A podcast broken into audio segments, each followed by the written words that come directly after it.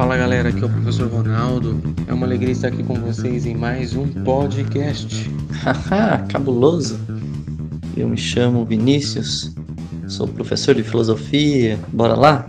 Salve galera, beleza? Aqui é o Brunão. Bem-vindos a mais um podcast. Bom, meus amigos, é Bruno e Ronaldo. Gostaria de saber um pouquinho de vocês aí. O que chama a atenção de vocês na filosofia do período medieval? Qual principal ideia mais chama atenção para vocês? E qual filósofo desse período, por exemplo, que vocês gostariam de destacar para a gente conversar um pouco? Ah, cabuloso, Vinícius. Muito bacana essa ideia, viu? É, a gente, no último episódio, a gente trocou ideia de um tema mais específico, mais atual, mas em alguns episódios anteriores a gente começou uma linha do tempo sobre a história da filosofia, né? E aí a gente viu a questão da filosofia antiga, lá com os pré-socráticos. Aí hoje, amigos da filosofia, a gente quer bater esse papo então sobre a filosofia medieval. É preciso ter em mente o seguinte, galera: a filosofia da Idade Média está a serviço da fé, ok? A filosofia na Idade Média é um esforço para provar racionalmente a fé. Pensa comigo, galera. O cristianismo na Idade Antiga, ele passa por uma fase de ser uma religião perseguida, depois uma religião tolerada e posteriormente uma religião oficial do Estado. Então veja, neste momento do, da Idade Média, o cristianismo já está estabilizado. Agora, qual é a preocupação? A preocupação é fundamentar essa fé. A fundamentação, da, a fundamentação, portanto, da filosofia medieval é buscar lá nos clássicos da Grécia Antiga alguns filósofos para fundamentar o pensamento cristão. Dá para entender? Então aí nós vamos ter, por exemplo, com os grandes baluartes da filosofia medieval, Agostinho de Hipona e Tomás de Aquino. Dois é, filósofos medievais que hoje são chamados pela Igreja Católica de santos. Né? O Santo Agostinho, lá na Idade Média, no começo da Idade Média, ele vai trabalhar, e o que me chama muita atenção e que eu quero partilhar com vocês neste dia, é a questão do livre-arbítrio. Agostinho vai se preocupar com a questão da origem do mal. Galera, Pensa comigo, é muito louca essa ideia. Nós estamos falando lá do começo da Idade Média e um filósofo vai, levantar bandeira sobre livre-arbítrio. Mas antes Agostinho vai falar assim: caramba, velho, como é que surgiu o mal? Se é Deus quem cria todas as coisas e Deus é o sumo bem, quem é que criou o mal? E aí Agostinho vai chegar à conclusão de que o mal, ele não é. O mal, o bem, é o ser. O mal é o não ser. Como assim, Brunão? Exato. Por exemplo, a luz. A luz é o ser. E o que, que é a ausência da luz? A escuridão. Então a escuridão é o não ser. Entende? Então Agostinho vai dizer que Deus criou o bem, mas quando há a ausência do bem, então aí existe o mal. Ok? E aí, aprofundando um pouco essa ideia, Agostinho vai dizer o seguinte: que quando é que nós fazemos o mal? Quando nós deixamos o bem de lado, quando nós deixamos Deus de lado. Quando o homem, por livre opção, deixa Deus de lado, ele então está escolhendo o mal. Opa, livre é aqui, galera, que começa então essa discussão sobre livre arbítrio, sobre essa questão do poder de escolha. Olha que cabuloso, moleque doido. Agostinho, ele viaja e muito louco, porque ele está pensando o seguinte: galera, pensa comigo. O que acontece com Adão e Eva quando eles pecam, como quando eles comem o fruto proibido? Eles são expulsos do paraíso e então eles precisam trabalhar com o suor do próprio trabalho, eles vão ganhar o, o pão, não é isso? Vá lá na Sagrada Escritura. Mas o que eu quero pegar? O castigo, a punição. O homem e a mulher só puderam ser punidos pelo seu Criador porque foram livres para optar por comer ou não. O cara, os caras estavam lá, peladões, todos de boa no paraíso. Mano, os caras não tinham sogra, velho. Os caras não tinham cunhado enchendo o saco. Espero que a minha esposa não ouça esse episódio, mas enfim, aquilo era chamado paraíso. E o que que acontece? Eles escolheram provar do fruto que não era para ter comido. Então, por causa do livre-arbítrio, porque eles escolheram comer, eles podem ser punidos. Porque, veja, se eles não tivessem poder de escolhas, eles não seriam culpados. Eles só puderam ser tornados culpados e punidos porque puderam escolher. Então, só pode ser responsabilizado e culpabilizado aquele que tem liberdade. Então, Agostinho vai dizer: o homem é livre, o homem tem o livre arbítrio. Entende? Cabuloso essa ideia, hein? Isso aí, Bruno. É, rapaz. Tomara que essa sua liberdade de escolha, esse seu livre-arbítrio aí, não te expulse da sua casa pela sua sogra ou por sua esposa, hein, rapaz? Porque vai, vai filosofando assim, tendo tanta liberdade que você vai ser punido, hein? Já dizia Santo Agostinho lá atrás. Fica ligeiro, rapaz, fica ligeiro. Aqui eu quero colocar para você essa questão. Achei interessante, né? E só para dar uma ilustrada nisso, que nessa filosofia medieval, na qual você nos colocou muito bem, existe o período patrístico e o período também escolástico. Muito bem lembrado, Santo Agostinho nesse período patrístico.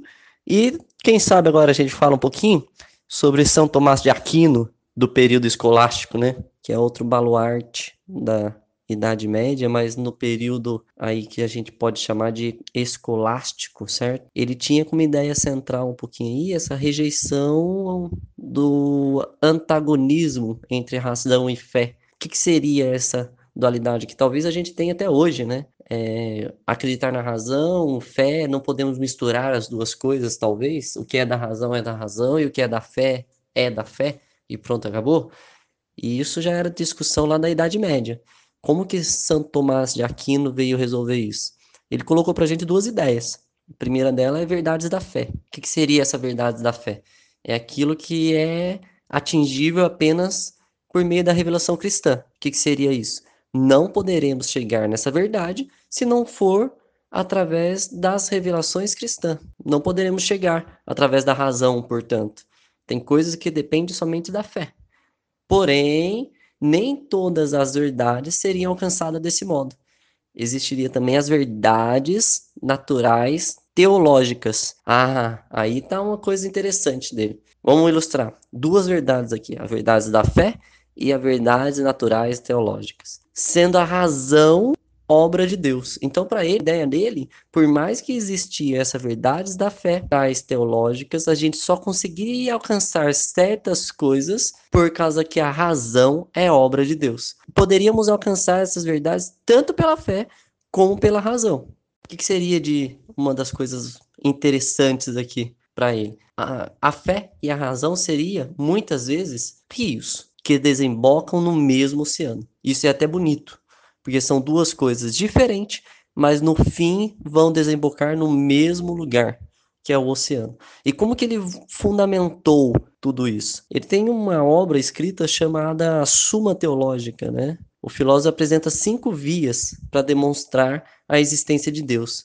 E como que ele fundamentou essas cinco vias? Por Aristóteles. Você disse muito bem aí, né, Bruno? que na Idade Média eles vieram buscar o fundamento da fé na antiguidade, naquela filosofia lá atrás. Pois bem, enquanto Santo Agostinho pegou a ideia primeiro lá um pouco da vertente de platônica, São Tomás de Aquino veio agora pegar um pouco das ideias de Aristóteles, né? Então ele colocou as cinco vias para demonstrar a existência de Deus, ancorado na filosofia aristotélica. Isso, vamos um papo longo aí, né? Eu acho interessante aqueles nossos ouvintes, aqueles que quiserem aprofundar primeiro o tema aí, buscar um pouquinho essas cinco vias de como Santo Tomás de Aquino provou a existência de Deus, demonstrou, melhor dizendo, a existência de Deus nessa questão de Aristóteles. É uma boa dica aí de leitura, uma boa dica aí de debate para todos aqueles que querem provar, talvez, demonstrar que Deus existe pela razão, não é não? Muito bem, amigo Vinícius, que tema bacana, hein? Também para a gente discutir aqui nesse episódio com os nossos amigos que nos acompanham. É... E aqui, nosso irmão Bruno já é... também teve uma contribuição muito interessante, né, falando dessa dessa contribuição da filosofia na Idade Média por meio é, de uma asa chamada a asa da fé, ou seja, é, uma compreensão da realidade à luz da fé. Olha só que bacana. Então, é em cima é em cima também dessa contribuição do irmão Bruno, que aqui também eu quero, é, como diz o nosso antigo amigo de faculdade, né? Quero aqui pegar um gancho é, com essa com essa asa, não é? A gente sabe que esse período é, na Idade Média, que, que vai aí em meados do século V a meados do século XII, é, foi um período de muita contribuição. Né? E que contribuição foi essa?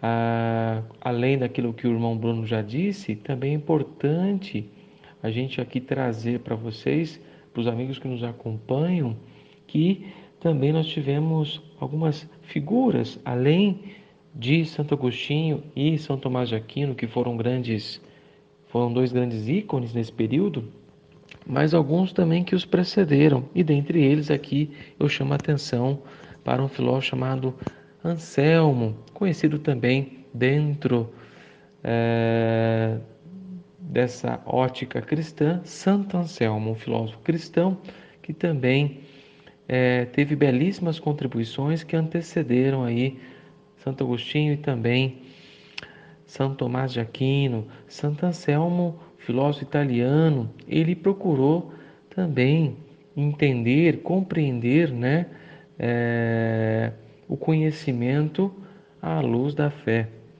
E mais ainda, ele tentou também traduzir, né, a existência de Deus em meio da ótica racional, né? ou seja, usando uh, a metafísica, a ontologia, né? aquilo que mais tarde São Tomás de Aquino vai consumar por meio das suas cinco provas, né? os cinco vias que vão aí racionalmente é, provar a existência de Deus. Mas aqui o que eu queria dizer para vocês é o seguinte: Santo Anselmo, por meio dos seus diálogos, é, verdade, justiça e liberdade, ele trilha um caminho muito relevante para nós pensarmos também nos dias de hoje. Né? Mais do que nunca, nesse período de isolamento social, nós também estamos é, nos deparando muito com esses temas, né? O tema da verdade, o tema da justiça e ao mesmo tempo o tema da liberdade, não é? É, e Santo Anselmo ele trilhou uma discussão, né, uma reflexão também sobre esses temas lá na Idade Média. E ele coloca como sendo, por exemplo, um caminho de verdade, né? Ele argumenta que a verdade é a retidão do objeto percebida pela mente. Ou seja, e o que é retidão? É algo ser o que é. Olha só que interessante. E depois ele vai construindo né, essa ideia de verdade como partindo da, da ideia de verdade sendo Deus, Deus como sendo a verdade plena. E depois construindo também outras ideias de verdade. Em relação ao tema da justiça, ele, como uma subcategoria da verdade, Santo Anselmo coloca que é a retidão não da mente, a coisa, ou seja, ou da coisa a si mesma, mas da vontade à coisa. O que quer dizer isso? A vontade reta é a vontade que deseja aquilo que se deve desejar. Olha só que interessante. A gente está vivendo um período de pandemia, onde também essa questão da justiça, essa questão do desejo também, né? A vontade de desejar as coisas, elas estão sendo pautadas sobretudo no âmbito da justiça, não é verdade? Haja vista a gente perceber é, aquilo que está sendo é, comercializado atualmente, né? Os comércios que estão abertos. Os comércios que estão abertos são os comércios que estão é, vendendo utensílios essenciais. Não é? E também essa questão dos desejos, né? A vontade, né? Por desejar algo, também nesse período de isolamento, de pandemia, de crise econômica, também fez as pessoas também ressignificar também essa questão do desejo, não é? A vontade, o desejo, não mais pautada num consumismo, num prazer pelo consumir simplesmente, mas sobretudo também num prazer mais moderado, né? E aqui vem a ideia de justiça, segundo Santo Anselmo. E também, por fim, a questão da liberdade. Santo Anselmo também, a liberdade de arbítrio, né? Santo Anselmo diz isso, né? É uma ideia também que depois Santo Agostinho também vai debruçar sobre isso. É, Anselmo define o livre-arbítrio como a capacidade de pecar e não pecar, ou seja, o poder de preservar a retidão da vontade em razão da própria retidão. Parece meio confuso, meio complexo isso, mas é mais ou menos por aí mesmo, viu, galera? Ou seja, uma correlação entre liberdade verdade e justiça, ou seja, é aquilo que mais tarde, né, a gente vai também aquilo que nós conhecemos hoje, né, aquela aquela frase, aquela máxima, né? Eu posso tudo, mas em tudo me convém. Né? E aí consiste então a questão dessa ideia de livre-arbítrio também em Santo Anselmo, que depois Santo Agostinho vai debruçar. Mas mais do que isso também, galera, é, é nesse período também de Idade Média que a filosofia ela também ela dá uma contribuição gigantesca também no âmbito do conhecimento, porque é nesse período aí, especificamente século XI, que surge na Itália, na cidade de Bolonha, a primeira universidade. Olha só que bacana, graças a uma contribuição da filosofia dos filósofos dessa época, este que nós, nosso irmão Bruno também já citou, né, alguns, mas enfim, Santo Anselmo também. Então a filosofia nesse período dá um grande salto também no âmbito da ciência, porque a ciência agora ela começa também a ser institucionalizada, ou seja, é, na Universidade de Bolonha, no século XI, começou é, a dedicar-se ao ensino das leis, da medicina, astronomia e lógica. Olha que bacana, várias vertentes no âmbito da ciência. Então, é, vale a pena então a gente também nesse período que a gente está vivenciando, mais do que nunca também, repensar, né? E talvez até mesmo, viu, Bruno, Vinícius, tirar talvez aquele preconceito né, da Idade Média que muitas vezes a gente ouve por aí, né, as pessoas falando, né, que é um período de, de Idade das Trevas, barbárie, e muitas vezes as pessoas que falam isso é, vêm sobre uma ótica, né, talvez é necessário aprofundar um pouco mais esse estudo, né, sobre esse período histórico, né, e aqui vale também já uma uma pitada também para a gente, de repente, futuramente, numa outra oportunidade, discutir mais aqui com nossos amigos que nos acompanham. Mas, sobretudo, foi um período de grande guinada científica, aonde foi graças também à contribuição da filosofia. Contudo, galera, período então da Idade Média é um período onde fé e razão não, mais do que nunca, não estão separados, mas fé e razão se encontram e de forma definitiva, elas vão alçar um voo que vai é, estar aí no, sob no assento o ser humano. O ser humano que quer se realizar, um ser humano também que quer buscar o conhecimento, que anseia pelo conhecimento científico, né? Mas também um ser humano também que busca um sentido para a sua existência.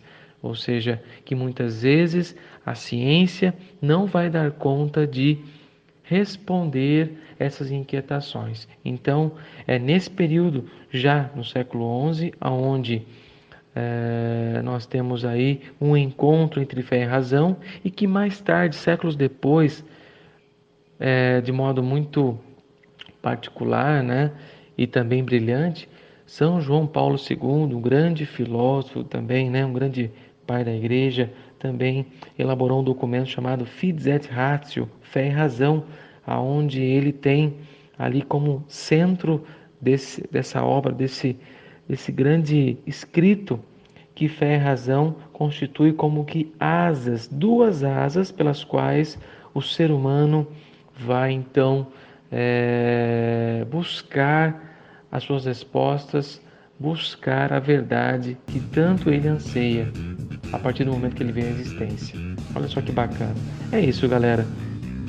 Fico por aqui. Bora refletir sobre tudo isso, né não, Bruno, Vinícius? É isso aí, galera. Valeu, tamo junto, até o próximo podcast. E lembre-se, hein? Lembrem do tio do Homem-Aranha. Com grandes poderes vem grandes responsabilidades. Portanto, se temos livre-arbítrio, também temos a nossa responsa, hein? Com as nossas decisões. Um abraço, valeu, tchau! Galera, um abraço para todos vocês, uma boa semana. É isso aí, galera. Tchau e